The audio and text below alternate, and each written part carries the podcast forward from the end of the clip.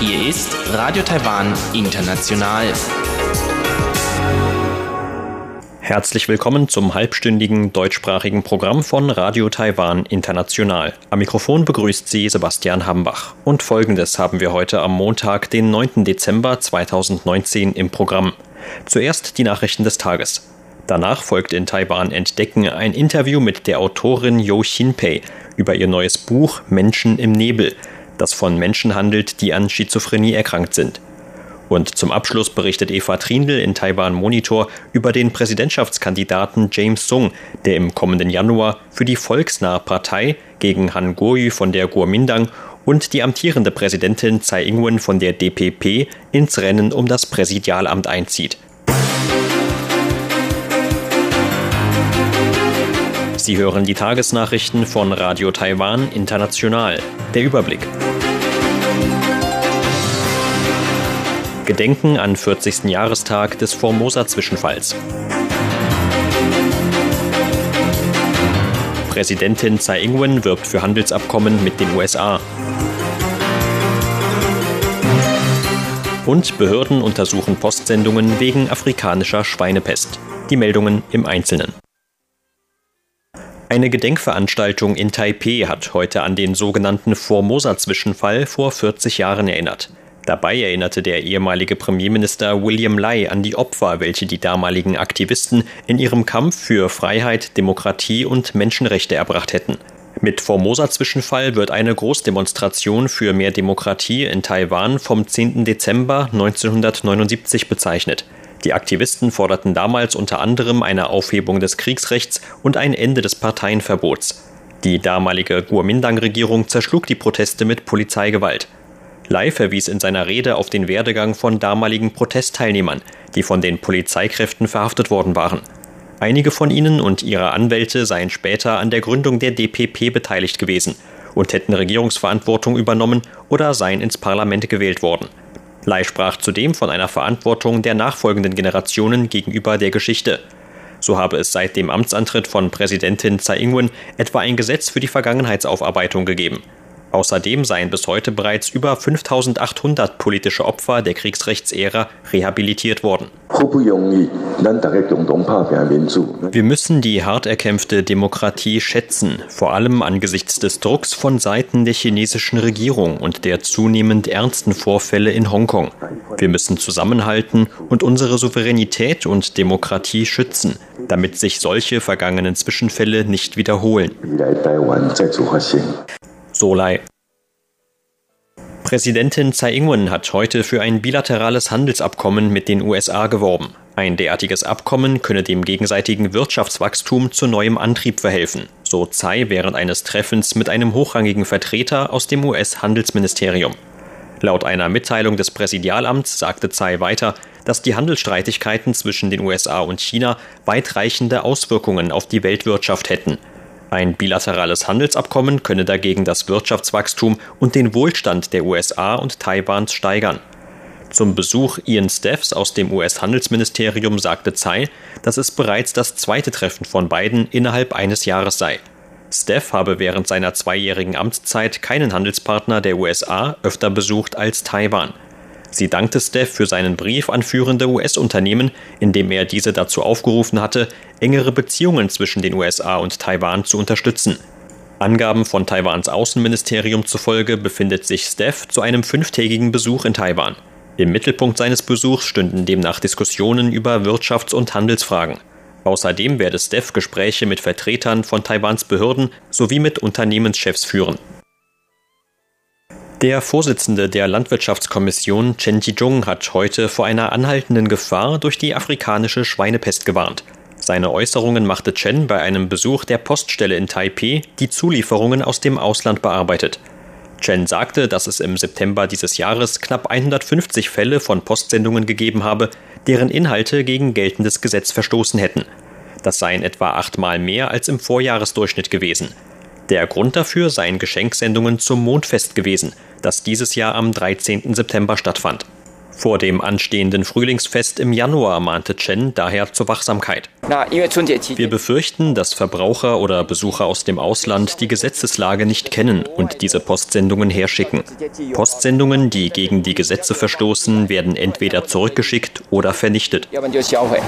Chen sagte weiter, dass eine Änderung am Gesetz zur Prävention von Tierkrankheiten für zusätzlichen Schutz sorgen werde.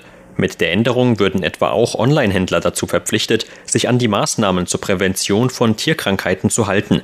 Die Änderungen könnten schon bald gültig werden. An der Nationalen Zhengzhou-Universität in Taipeh hat heute eine zweitägige Konferenz zur Förderung von Sprachen der Ureinwohnervölker Taiwans begonnen. Die Ureinwohnerkommission lud dazu hochrangige Vertreter aus Regierung, Wissenschaft und dem Kreis der Förderer von Ureinwohnersprachen ein. Vizepräsident Chen Jianren sagte in seiner Rede, dass 40 Prozent der 6700 Sprachen der Welt das Schicksal drohe zu verschwinden. Am meisten gefährdet seien die Sprachen von Ureinwohnervölkern. Alle Länder hätten daher die Aufgabe, das Überleben dieser Sprachen zu sichern. Chen sagte weiter, dass die Regierung von Präsidentin Tsai Ing-wen der Frage der Vergangenheitsaufarbeitung der Ureinwohner eine große Bedeutung beimesse so habe die Regierung etwa Gesetze zur Förderung von Sprachen und der Bildung von Ureinwohnern verabschiedet, um das sprachliche Erbe zu erhalten und weiterzugeben. Der Vorsitzende der Ureinwohnerkommission, Ijiang Parot, verwies auf Pläne zur Gründung einer neuen Stiftung zur Förderung der Ureinwohnersprachen. Diese Stiftung wird ab Beginn des kommenden Jahres Forschung, Förderung und Lehre der Ureinwohnersprachen vereinen. Das ist eine sehr wichtige Arbeit. Yijiang Parot sagte, dass die Ureinwohnersprachen nicht nur zu Hause, sondern auch in den Schulen unterrichtet werden müssten. Außerdem müsse die Regierung eine Umgebung in den Ureinwohnerdörfern schaffen, die eine Benutzung der Sprachen begünstige, damit auch die Öffentlichkeit lerne, diese Sprachen zu respektieren. Während in Madrid die diesjährige UN-Klimakonferenz tagt, hat Taiwans Vertretungsbüro in Spanien gestern zu einer eigenen Feier geladen. Etwa 250 internationale Gäste nahmen an der Veranstaltung im Hotel Melia Castilla in der spanischen Hauptstadt teil. Taiwans Vertreter in Spanien, Leo Dirli, sagte auf der Feier, dass Taiwan Beiträge gegen die Erderwärmung leisten könne, wenn es der UN-Klimarahmenkonvention beitreten dürfte. Er rief die anderen Länder dazu auf, Taiwans professionelle und pragmatische Teilnahme an der UN-Klimarahmenkonvention zu unterstützen. Der Leiter von Taiwans Umweltbehörde, Zhang Zijing, stellte Taiwans Maßnahmen zur Verringerung des Kohlendioxidausstoßes vor. Taiwan sei eines von nur wenigen Ländern in der Welt, das entsprechende Ziele gesetzlich festgelegt habe. Außerdem betonte Zhang das Ziel Taiwans, den Anteil von erneuerbaren Energien im Land bis 2025 auf 20 Prozent des Gesamtverbrauchs anzuheben. Kulturministerin Zheng Li-jun hat heute um den verstorbenen Comicbuchkünstler Xu Mao-sung getrauert. Xu war am Samstag im Alter von 82 Jahren an einem altersbedingten Herzversagen gestorben. In einer schriftlichen Stellungnahme würdigte die Ministerin Xu als eine Inspiration für die jüngeren Generationen. Während seiner sechs Jahrzehnte umfassenden Karriere wurde Xu in den 1960er Jahren zunächst mit Kampfkunstcomics bekannt. In seinem späteren Leben wandte sich Xu dann religiösen Themen zu. Sein letztes großes Werk war ein Comicbuch mit einer Länge von 760 Seiten über das Leben von Buddha. Zehn Jahre lang hatte Xu an dem Werk gearbeitet, bevor es letztes Jahr veröffentlicht wurde. 2017 erhielt Xu bei den Golden Comic Awards eine Sonderauszeichnung für seine Beiträge für Taiwans Comicbranche. Zur Börse. Taiwans Aktienindex hat heute mit 51 Punkten oder 0,4 Prozent im Plus geschlossen. Zum Abschluss des heutigen Handelstags lag der TAIEX damit auf einem Stand von 11.660 Punkten. Das Handelsvolumen belief sich auf 120 Milliarden Taiwan-Dollar oder 4 Milliarden US-Dollar.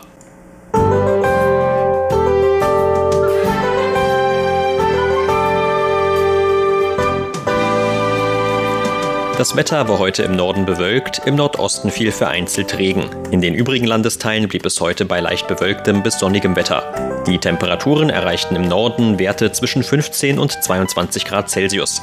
In Mittel- und Südtaiwan trotz des sonnigeren Wetters nicht viel wärmer, mit Werten zwischen 13 und 23 Grad. Im äußersten Süden auch bis zu 25 Grad. Und dies sind die Aussichten für morgen, Dienstag, den 10. Dezember. Ab morgen könnte ein heranziehendes Nordosttief im Norden Taiwans für mehr Regen und bedeckten Himmel sorgen. Mittel- und Südtaiwan dürften davon allerdings weitgehend unbeeinflusst bleiben. Dort könnte es mit bis zu 26 Grad Celsius morgen auch wieder die wärmsten Temperaturen geben.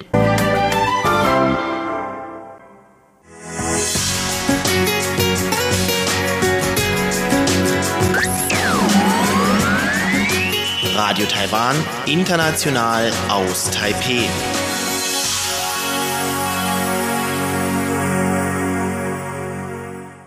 Nun folgt Taiwan entdecken.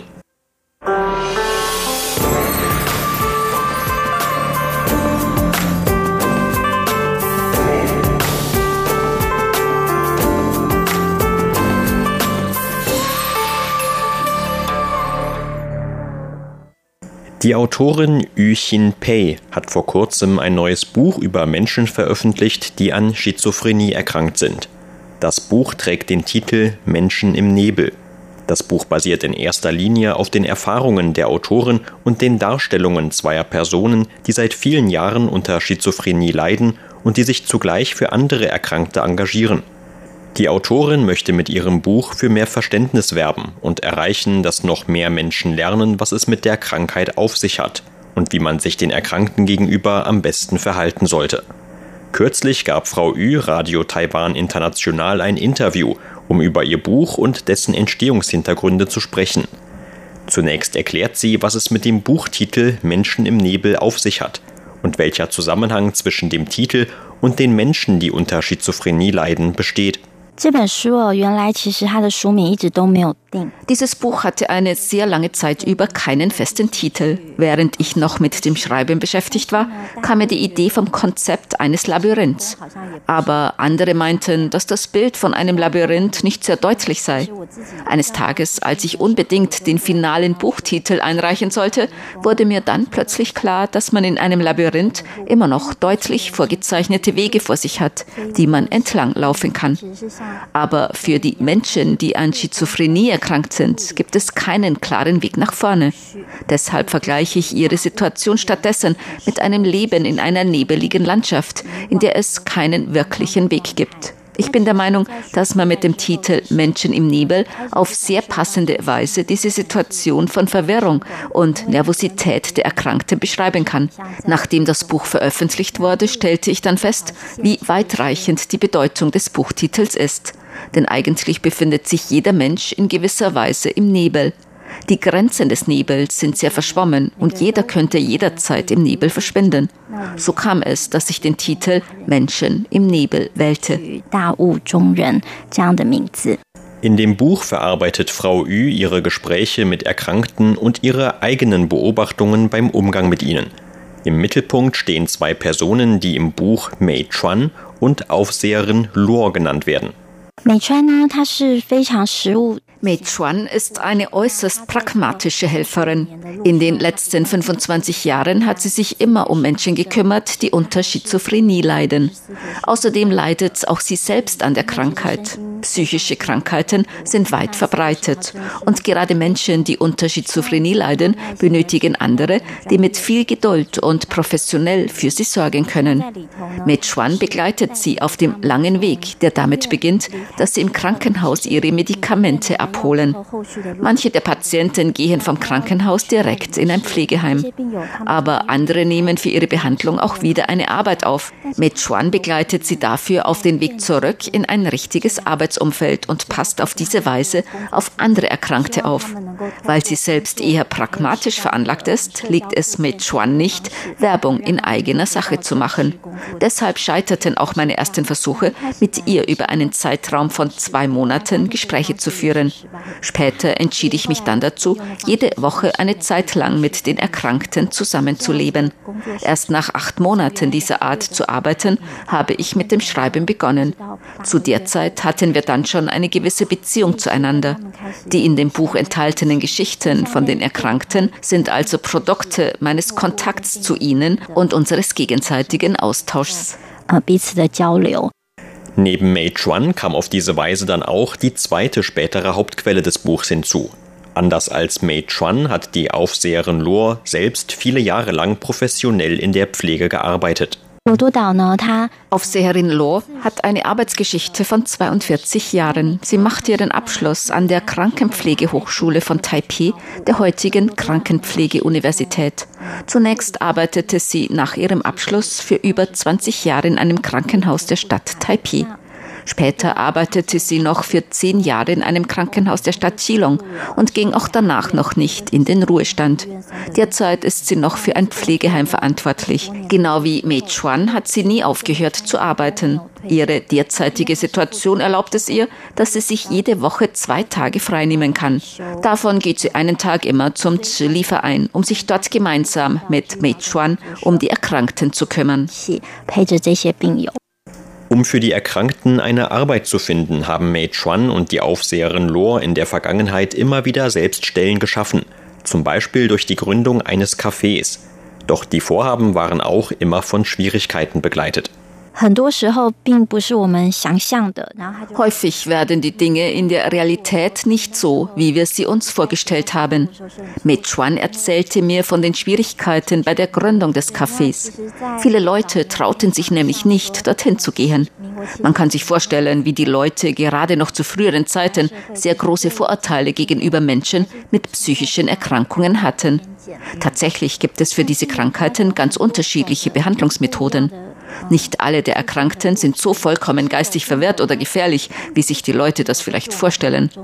Ein bedeutender Großteil von ihnen strengt sich sehr an und befindet sich in einer Zwischenphase. Für sie ist es besonders wichtig, wie sie wahrgenommen werden.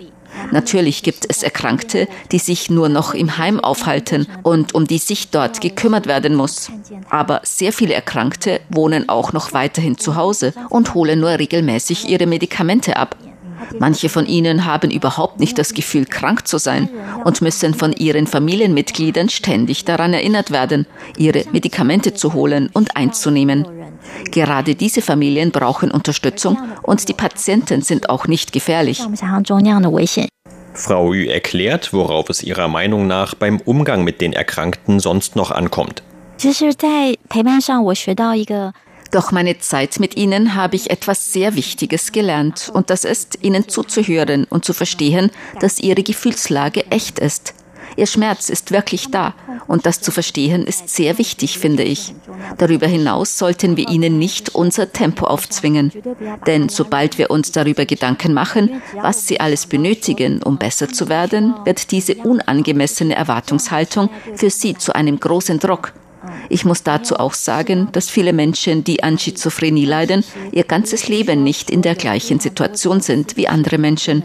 Wie ich auch in meinem Buch erwähne, schaffen es nur sehr wenige von ihnen tatsächlich wieder auf dem Weg einer Arbeit zurück in den normalen Alltag. Natürlich schätzen wir die bestehende Möglichkeit für diese wenigen sehr. Aber gleichzeitig wissen wir auch, dass viele von ihnen mit der Situation einfach festsitzen. Für sie wollen wir uns einsetzen. Mechuan sagte mir einmal, solange wir die Erkrankten begleiten und sie unterstützen, indem wir ihnen die Kraft der Hoffnung spenden, wird es ihnen langfristig gesehen auch etwas besser gehen. Im Umgang mit den Erkrankten reicht es, ihnen einfach zuzuhören, um die gegenseitige Distanz zu verringern. Sie haben diese Schwierigkeiten in ihrem Leben und wir können sie nur dabei dabei begleiten. Wir dürfen auch ihr ständiges Auf und Ab nicht persönlich nehmen. Das ist sehr wichtig. Wenn man sich um jemanden kümmern möchte, der diese Aufmerksamkeit nicht gewöhnt ist, wird es sicherlich auch nicht einfach sein. Dann ist es am wichtigsten, sie erst einmal einfach nur wahrzunehmen und langsam einen Kontakt aufzubauen. Dabei ist es ebenfalls wichtig, dass man sie nicht zu sehr anders behandelt. Wenn man sich nur 10 oder 20 Minuten Zeit nimmt, kann man ihnen vielleicht schon dabei helfen, wieder zu etwas Normalität zurückzukehren. Sie hörten ein Interview mit der Autorin Yu Xin Pei über ihr neues Buch über Menschen, die an Schizophrenie erkrankt sind. Vielen Dank für Ihr Interesse. Am Mikrofon war Sebastian Hambach.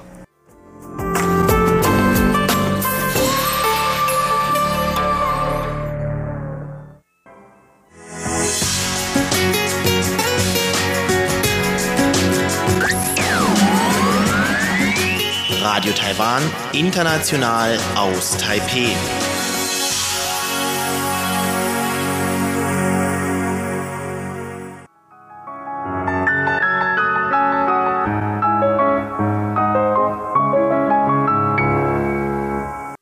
In Taiwan Monitor stellt Ihnen Eva Trindl nun den dritten Präsidentschaftskandidaten bei den Wahlen am 11. Januar vor. Dabei handelt es sich um James Sung, der auch bei früheren Wahlen schon als Kandidat angetreten ist. Im kommenden Jahr geht er für die Volksnahe Partei an den Start und möchte sich gegen Han Kuo-yu von der Kuomintang und die amtierende Präsidentin Tsai Ing-wen von der Regierungspartei DPP durchsetzen.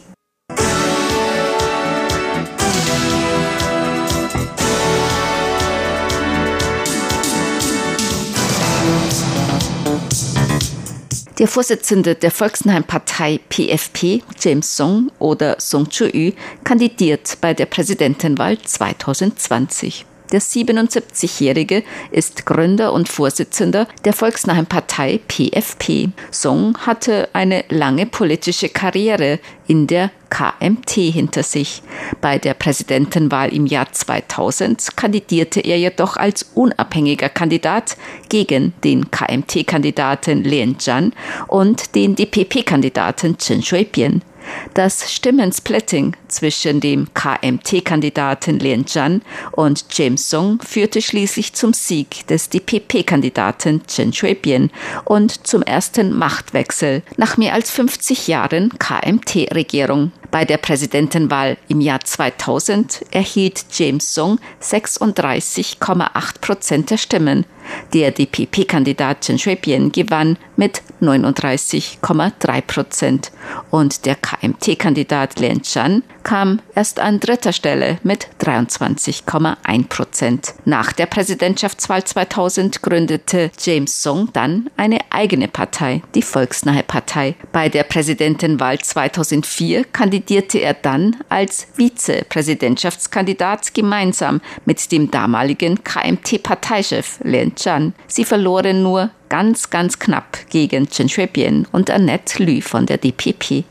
Auch 2012 und 2016 kandidierte James Song bei den Präsidentenwahlen. 2012 erhielt er nur 2,77 Prozent der Stimmen. 2016 trat er gemeinsam mit der Vorsitzenden der Minguotang an und erhielt 12,84 Prozent der Stimmen. Und 2020 wird er wieder kandidieren mit seiner Vizepräsidentschaftskandidatin Sandra Yu oder Yu Xiang. Er tritt an gegen den Kandidaten und die Kandidatin der zwei großen politischen Parteien, den Bürgermeister von Kaohsiung, Han Kuo-yu, der für die KMT kandidiert, und gegen die amtierende Präsidentin Tsai Ing-wen, die sich für die DPP zur Wiederwahl stellt. Radio Taiwan International sprach mit Chen Li-Fu, Professor am Seminar für digitale humanistische Studien an der Alethea Universität. Professor Chen sagt über die Kandidatur von James Song bei der Präsidentschaftswahl 2020.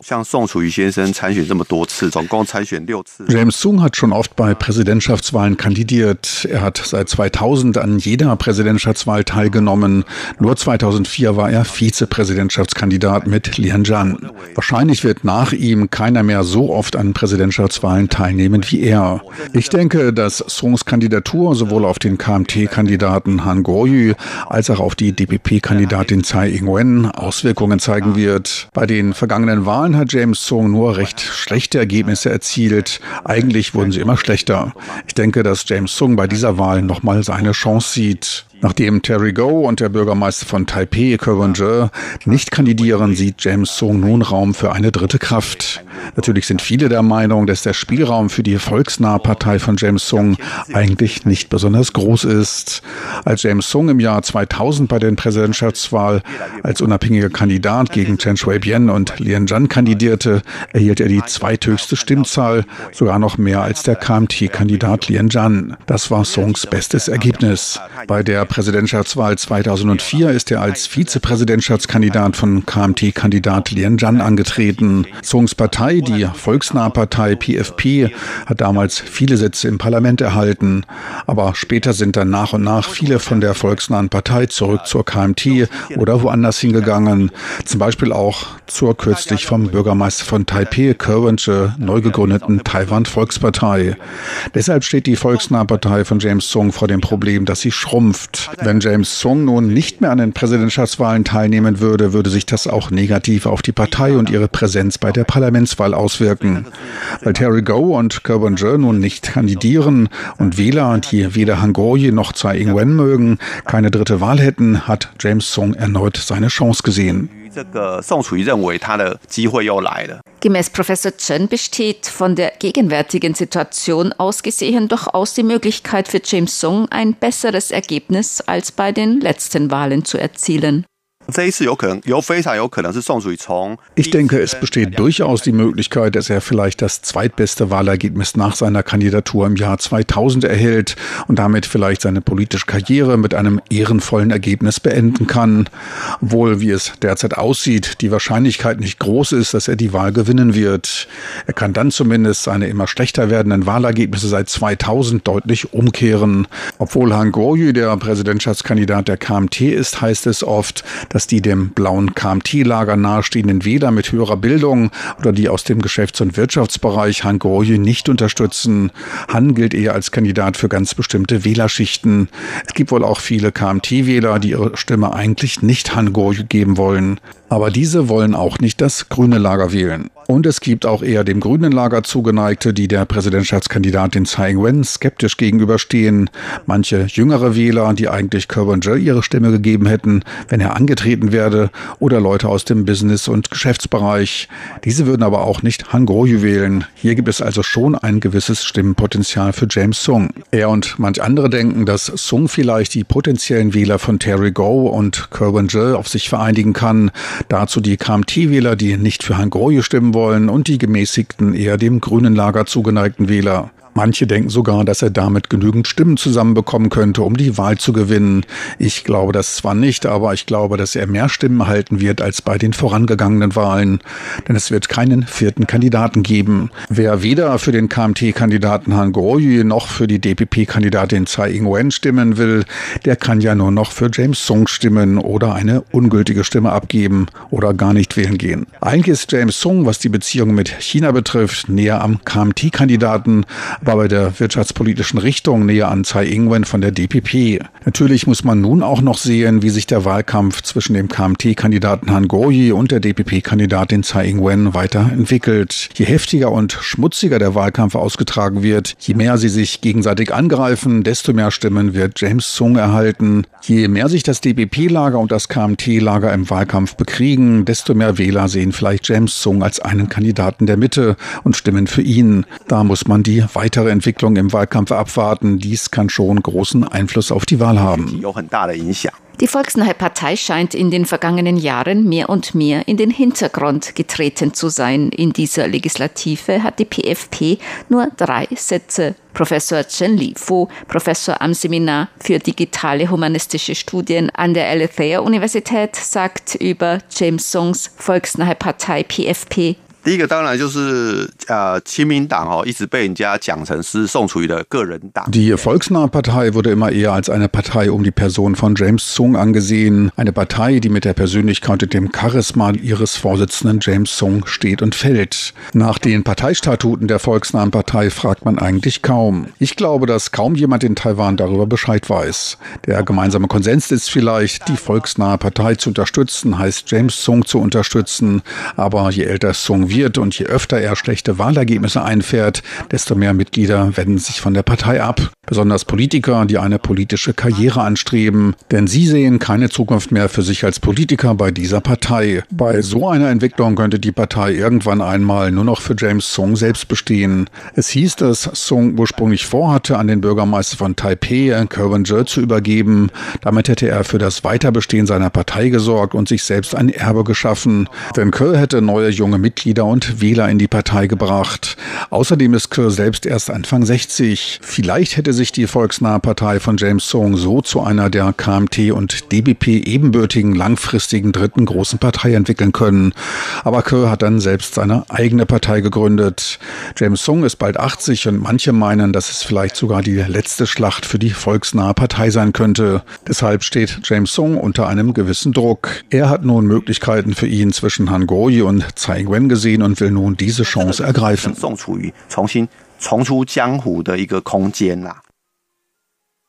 Sie hörten das halbstündige deutschsprachige Programm von Radio Taiwan International am Montag, den 9. Dezember 2019. Unser aktuelles Radioprogramm und weitere Sendungen können Sie im Internet on demand hören unter der Adresse www.de.rti.org.tv. Weitere Informationen und Videos von der RTI Deutschredaktion rund um Taiwan finden Sie zudem auf unserer Facebook-Seite und auf unserem YouTube